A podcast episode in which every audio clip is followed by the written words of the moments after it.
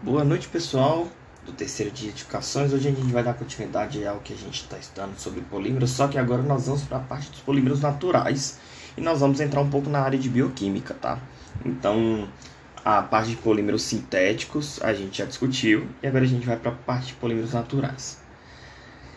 Esse material, ele assim, é um, vai ser misto, tá? Essa, é, agora eu vou começar a explicar algumas coisinhas que na verdade tem já já já tem ali naquele material que eu que eu deixei para vocês no Moodle, mas aí agora a gente também vai voltar para o nosso livro didático, tá? Porque essa parte do livro didático é, é interessante. E outra coisa, né? Vocês têm um livro didático aí, esse, esse trambolhão aí, então vamos usar ele, né? Que é bem melhor. Bom, quando a gente fala de polímero natural, a gente tem que pensar é, em coisas que realmente existem na natureza, tá?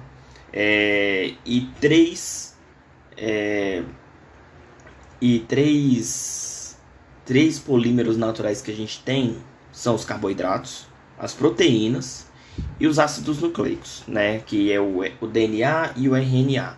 Cada um deles é chamado de polímero porque eles têm uma eles têm uma unidade que se repete, né, várias vezes, e por isso é chamado de polímero. Então você tem esse mero que se que se repete, só que são meros diferentes e são sintetizados é, na natureza. A gente encontra é, a gente encontra nos seres humanos, a gente encontra nos animais, a gente encontra na, nos vegetais e vários outros seres e várias outras estruturas, tá?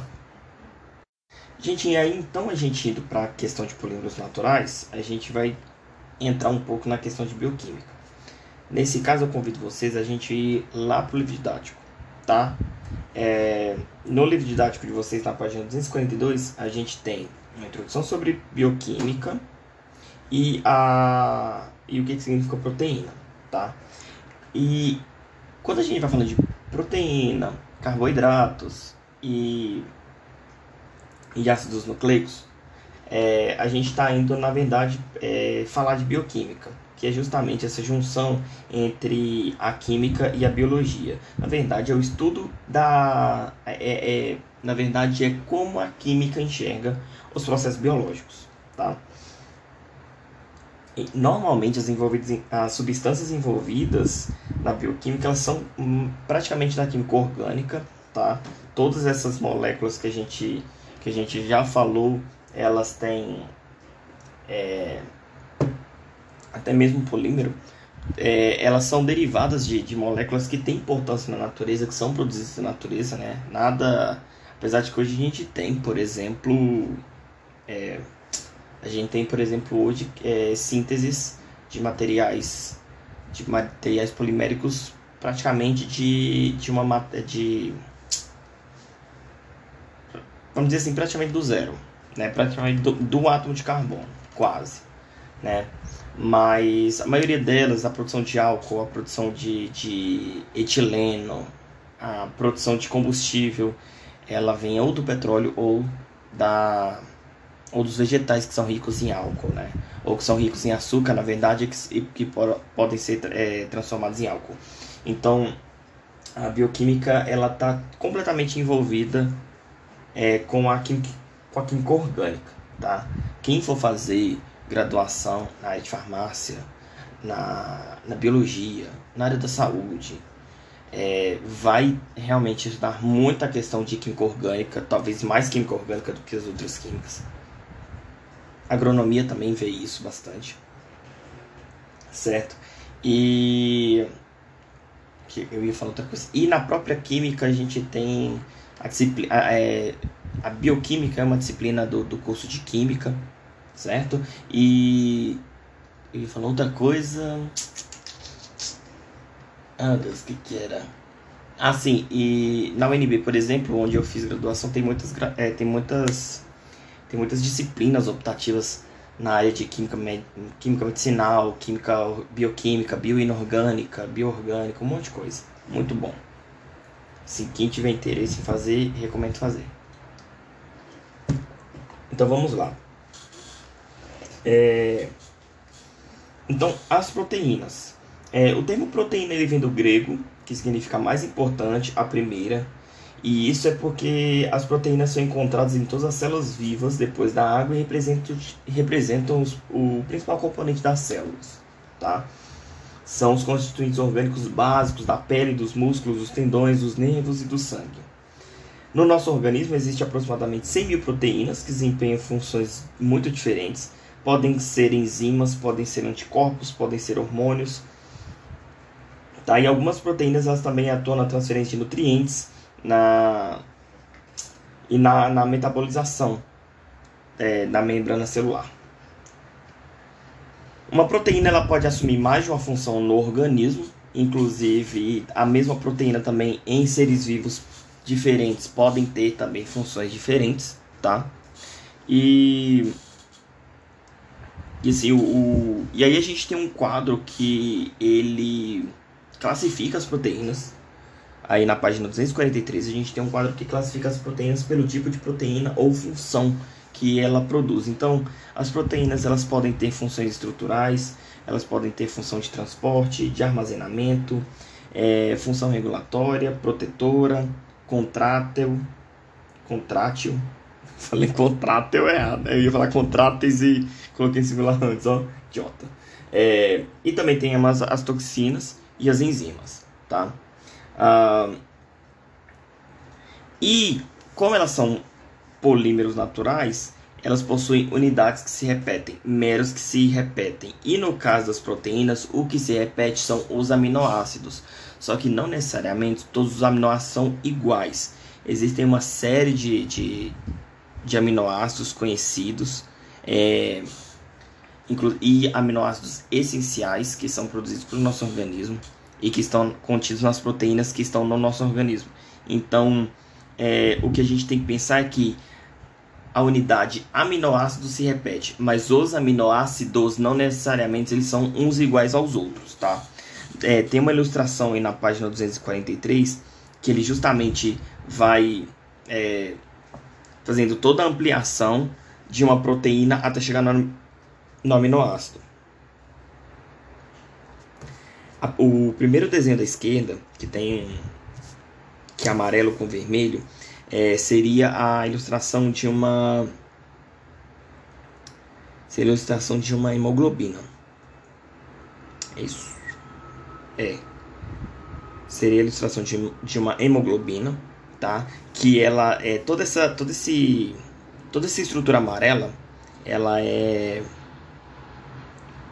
como é que fala? Toda essa estrutura amarela, ela seria a a cadeia de aminoácidos, tá? Quando a gente amplia aí, é, quando a gente vai ampliando, a gente vê como se fosse uma uma espiral. Essa espiral ela é favorece essa formação dessa espiral ela é favorecida de acordo com a interação dos grupos que estão é, de grupos funcionais que estão no aminoácido, que não são somente amino e ácido, e, a grupo amino e o grupo ácido, tá? É, aí na, no, no, na parte da, da, da, direita da ilustração, a gente tem, por exemplo, do, a representação de dois aminoácidos, a glicina e a leucina. Tá? O que a gente tem em comum entre eles é que isolados eles têm um grupo amino e um grupo ácido em cada ponta, tá? E aí vocês podem ver que eles também têm outros eles também têm outros átomos e formam outros agrupamentos. E esses, e esses outros, esses outros é, agrupamentos, é, outros grupos, e são esses grupos que podem, por exemplo, interagir entre eles numa cadeia e fazer com que ela tome um formato específico, tá? Às vezes até um formato mais rígido. E as proteínas estruturais, por exemplo, elas são muito mais rígidas do que proteínas de transporte ou proteínas que têm outras funções. Tá, mas continuando aí, a massa molecular de uma proteína ela vai variar bastante, de aproximadamente 6 mil, ou de alguns, é, no caso da insulina, a alguns milhões. Né? Isso aí para enzimas complexas. É possível deduzir que a massa molecular de uma pequena proteína como a insulina é 100 vezes maior do que a do ácido acético. Ácido acético seria o ácido é, seria o ácido carbônico com duas com duas com dois átomos de carbono, o, ou em outras palavras, o ácido etílico. Ácido etílico. É, é isso mesmo. Tá, gente, antes de passar para a próxima página, para 254, a gente falar só de aminoácidos, ligação peptídica. Eu não sei se eu falei para vocês que a hemoglobina ela é uma proteína feita por quatro mioglobinas. Eu, eu não sei se eu falei isso, mas se eu falei, estou errado. É, mioglobina é uma proteína e hemoglobina é uma outra proteína, né? A, a, na verdade, a hemoglobina ela é, ela é um é como, ela é um tetrâmero, tá? São quatro estruturas iguais com quatro proteínas é, na, quatro estruturas iguais com sítios de ferro que são responsáveis pelo transporte de oxigênio, tá? E, e essas estruturas, essas quatro estruturas, podem ser chamadas de globinas. A mioglobina, ela é uma proteína como se, é, ela é uma proteína única que também é, é, é, que nos seres vivos ela também é responsável pelo transporte de pelo transporte de oxigênio tá? Mas ela ela é isolada. Ela, ela é só uma unidade enquanto a, a hemoglobina são quatro unidades juntas tá? Eu não lembro se eu falei errado mas enfim estou consertando agora. Porque eu não vou voltar no podcast e ouvir não. Não vou ouvir minha voz de jeito nenhum eu já eu sei o quanto vocês sofrem ouvindo a minha voz. Eu não vou ficar me submetendo a ouvir a minha voz. Eu sei que ela é. Eu sei que ela não é legal. Né? Não precisa jogar isso na minha cara. Mas voltando. Agora sim, na página 244, a gente tem a questão do que, são as, os aminoácidos. Os aminoácidos, eles são, uma, eles são substâncias cujas moléculas elas possuem, a elas possuem função mista. Ou seja, ela tem amina e ácido ao mesmo tempo, tá?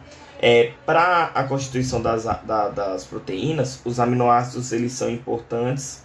Os que são importantes, eles têm um grupo amino ligado ao átomo de carbono, vizinho ao, ao vizinho ao grupo ácido. Ou seja, você tem um grupo ácido, né, um C dupla O OH ligado a um carbono, e esse carbono que está ligado ao, ao, ao ácido também está ligado ao amino tá? E aí na página 244 a gente tem essa estrutura, tá? A gente chama esses aminoácidos de alfa-aminoácidos porque a distância entre entre o amino e o carbono, o amino e o grupo ácido é apenas de um carbono. Se fossem dois carbonos, seriam chamados de beta-aminoácidos. Se fossem se fossem três carbonos, seriam gama-aminoácidos e assim sucessivamente, tá? É...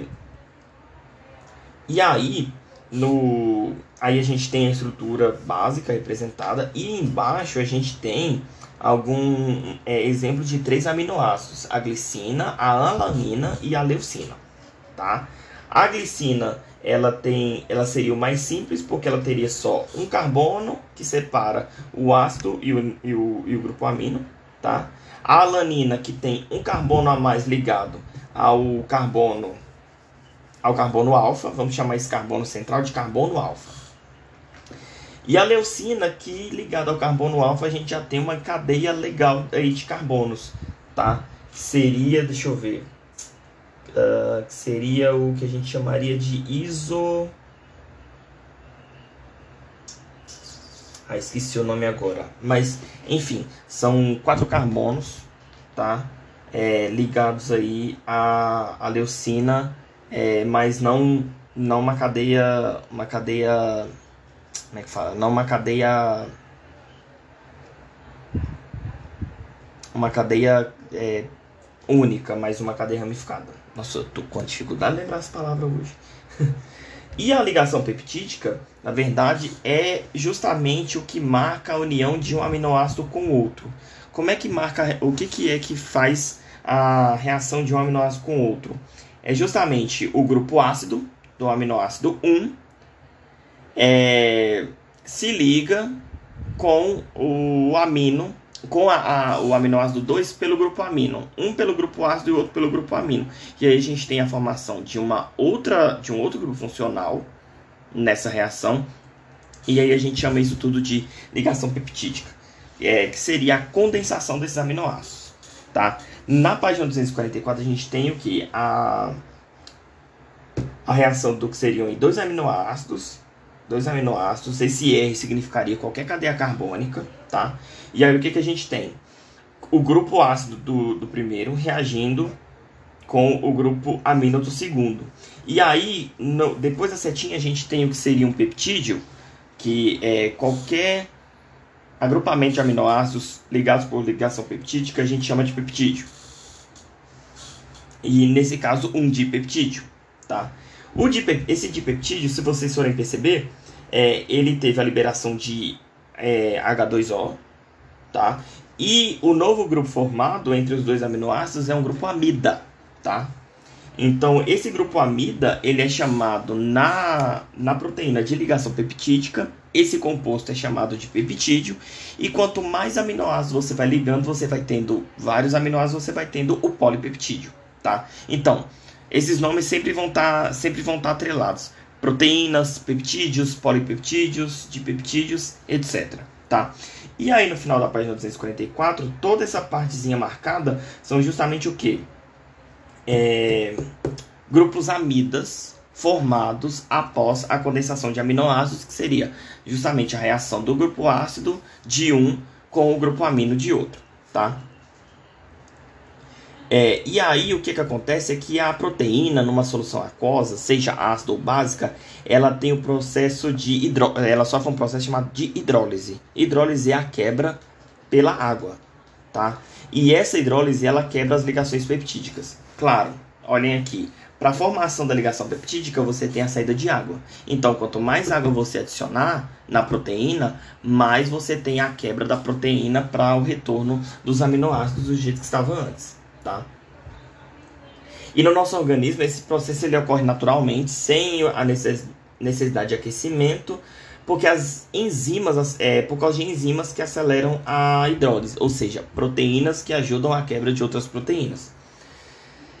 E é por meio dessas quebras que, além dos aminoácidos, podem ser obtidos grupos de dois ou três compostos associados de peptídeos, e, é, dipeptídeos ou tri, tripeptídeos que podem ser utilizados em outras, em novas sínteses e aproveitados pelo nosso organismo. É, um, um, como é que fala? A, a questão da quebra da, das proteínas na água é, ou por aquecimento também, ou até a, a, a, modificação da estrutura da proteína no aquecimento, ela, a gente pode observar isso muito, por exemplo, quando a gente vai, quando a gente vai cozinhar, tá? É, um exemplo disso seria o ovo. Quando a gente quebra o ovo, quando a gente quebra o ovo na frigideira para fritar, ou até quando a gente cozinha, a gente tem um aspecto que é antes da clara.